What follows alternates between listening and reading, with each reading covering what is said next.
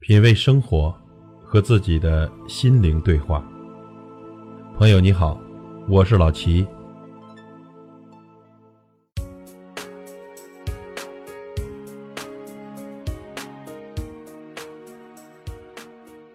对于恐惧电脑的人来说，最重要的就是插上电源，开机；而对于那些想要创业的人来说呢，什么也别想，干起来再说。我们知道呢，做任何事情都是需要条件的，而使这些条件具备，往往会耗费很多的精力，拖延漫长的时间。有时候呢，还没等到条件成熟，周边的环境已经发生了变化，旧的条件没达到，新问题又冒出来，结果呢，还是下不了手，最终啊，不了了之。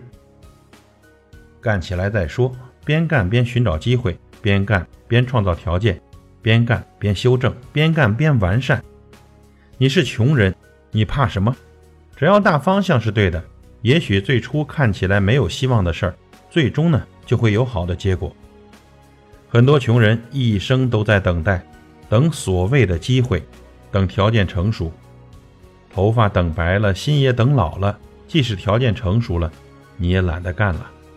机会绝对不是等出来的，而是干出来的。人生一场赌，这是一种态度。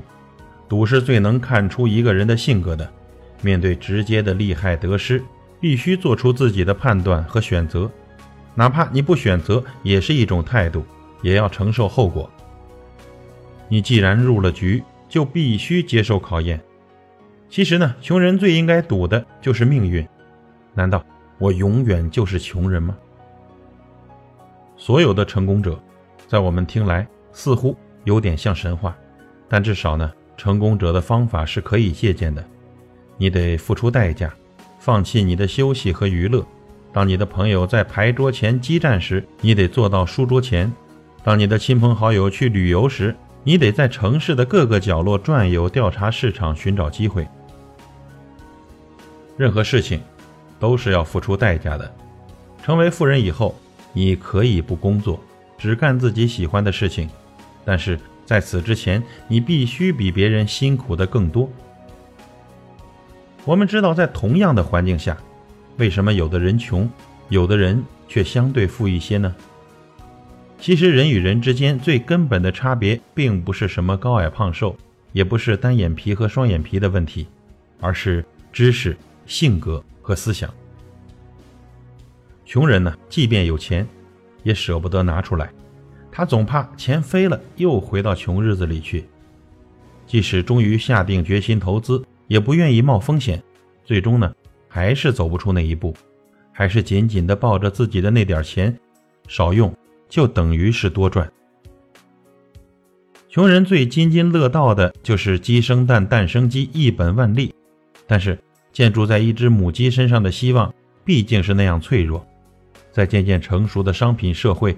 利益平均化，经营理性化，一切都趋于平淡，哪有什么一夜暴富的好事呢？一切都得渐渐的积累。而穷人既没有原始的资本，又没有经营的经验，致富还特别心切，步子慢一点就颇不耐烦，不耐烦就容易冒进，冒进的结果是好人牺牲，敌人高兴。你那点可怜的资本啊，几下就玩完，结果呢？穷人的一本万利，最终演变成了一本一利，甚至是一本无利，还是好梦一场。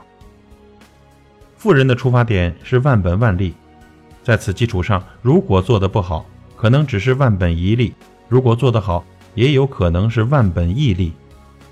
总之，没有本是不行的。穷人是想得多做得少，富人呢，则是埋头做事，少说多干。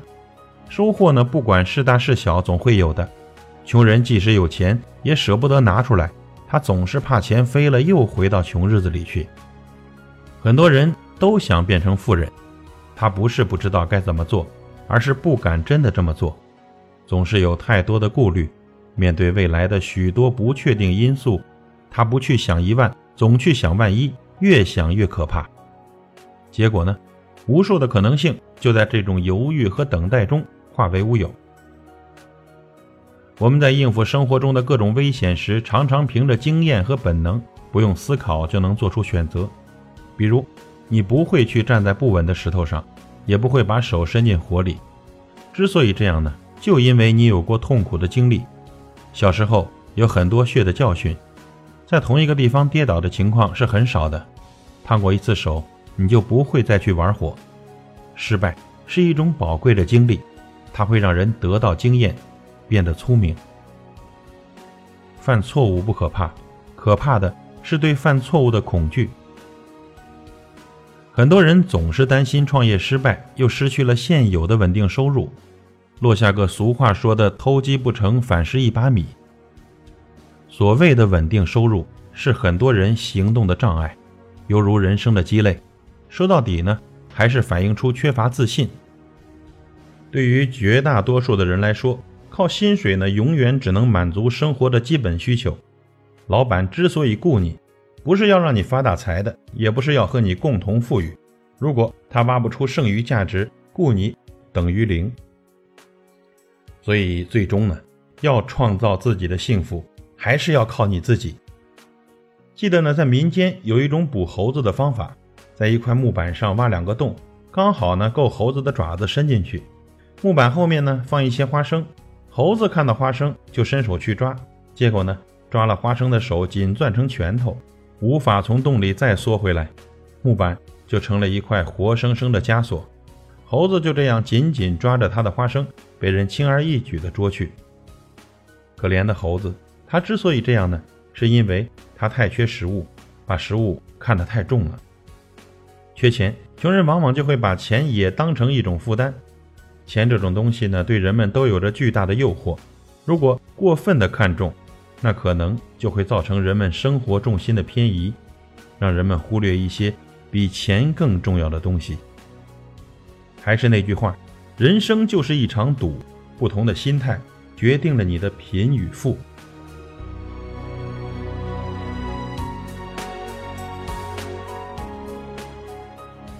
品味生活，和自己的心灵对话。感谢您的收听和陪伴。如果您喜欢我的节目，请推荐给您的朋友。我是老齐，再会。